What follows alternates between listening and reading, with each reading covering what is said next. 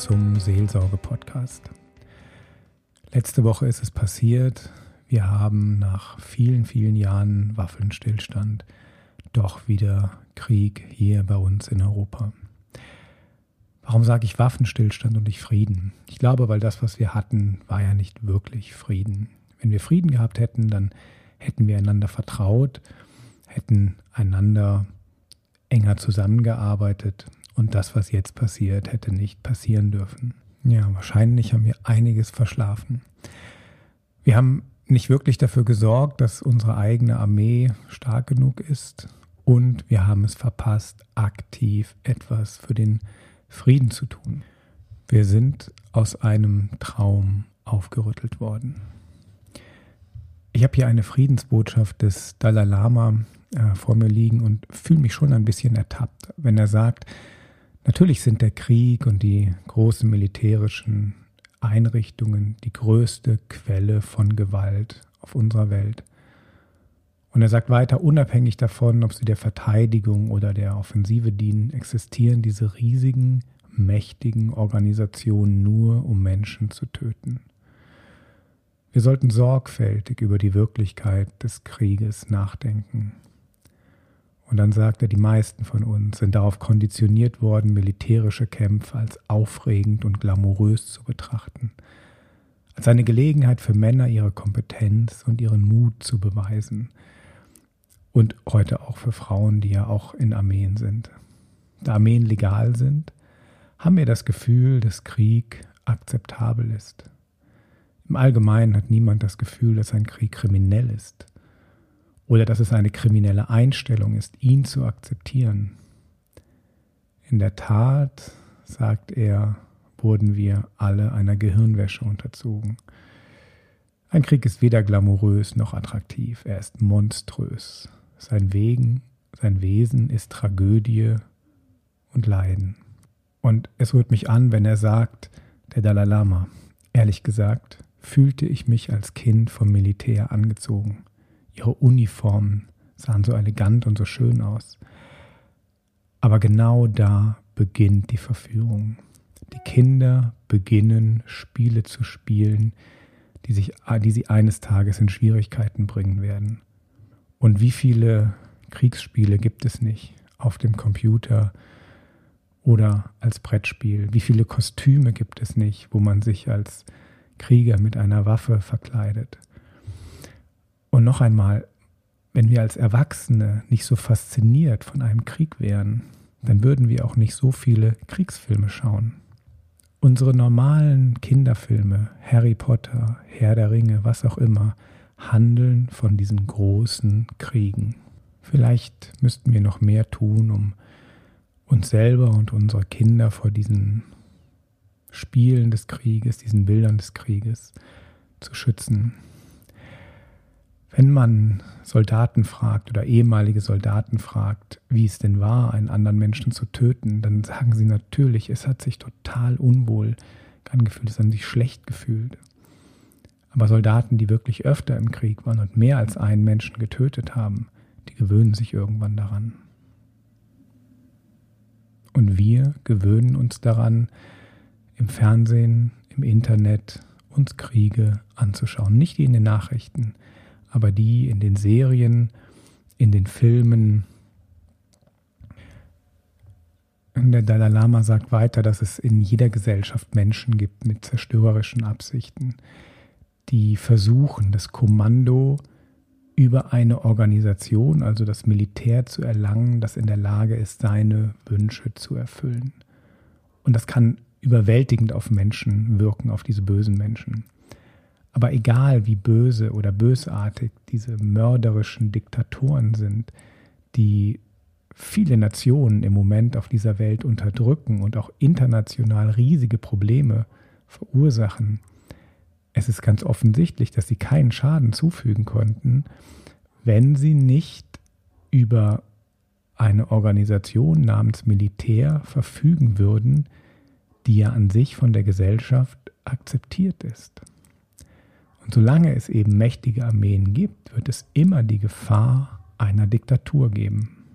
Das heißt, wenn wir also glauben, diese Diktaturen sind verabscheuungswürdig und eine Diktatur ist eine verabscheuungswürdige Regierungsform, dann müssen wir auf der anderen Seite auch anerkennen, dass die Existenz eines mächtigen militärischen Apparates ihre Hauptursache ist, weil genau diese Typen davon angezogen sind, so eine Organisation zu beherrschen.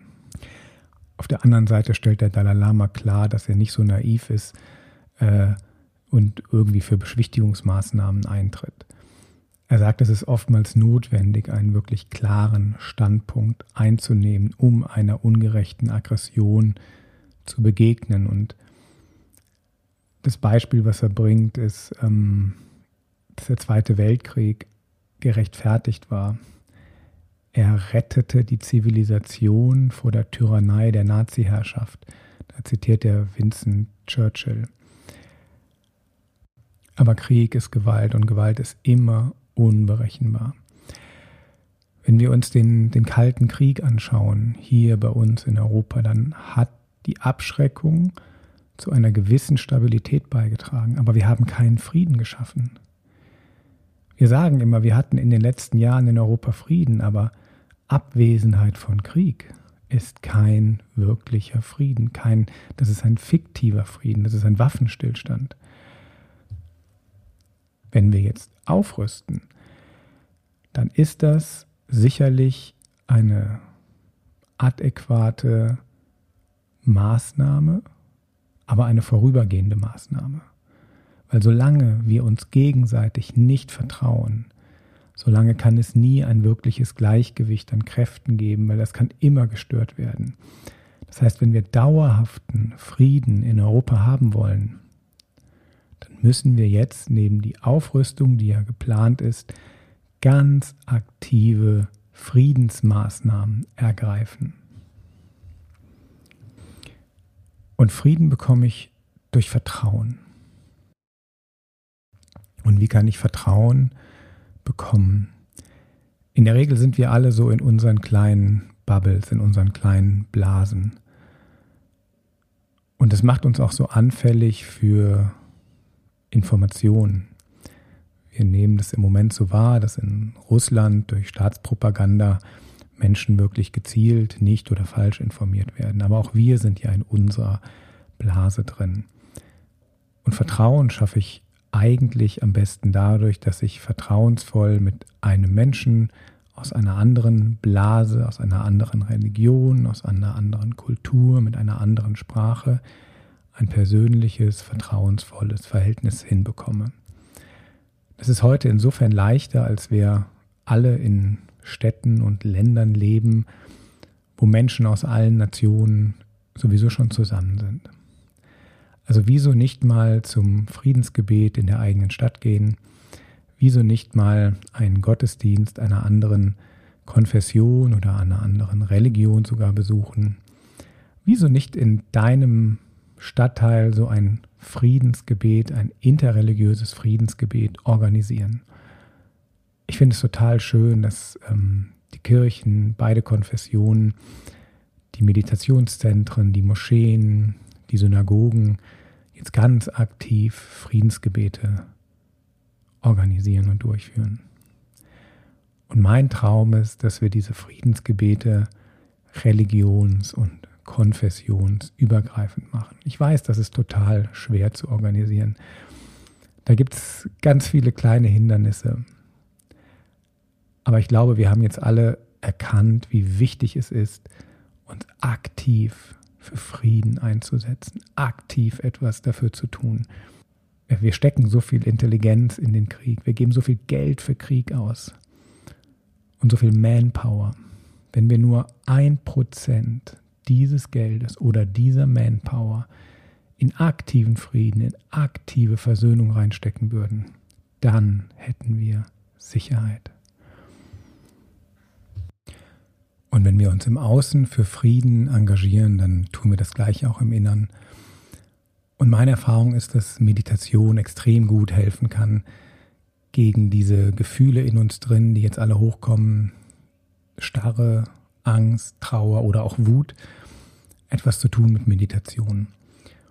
Und mein Meditationskurs, der ist jetzt gestern zu Ende gegangen und wir haben noch eine wirklich wunderschöne und tief berührende Friedensmeditation gemacht. Und ich möchte jetzt ab nächsten Mittwoch um 19.30 Uhr jeden Mittwoch Meditationen machen. Die Links dazu findest du unten in den Show Notes oder im Verarmt-Wirtschaft. Ich würde mich freuen, dich bald dort zu begrüßen. Alles Liebe und Gute, dein Seelsorger Michael Mann.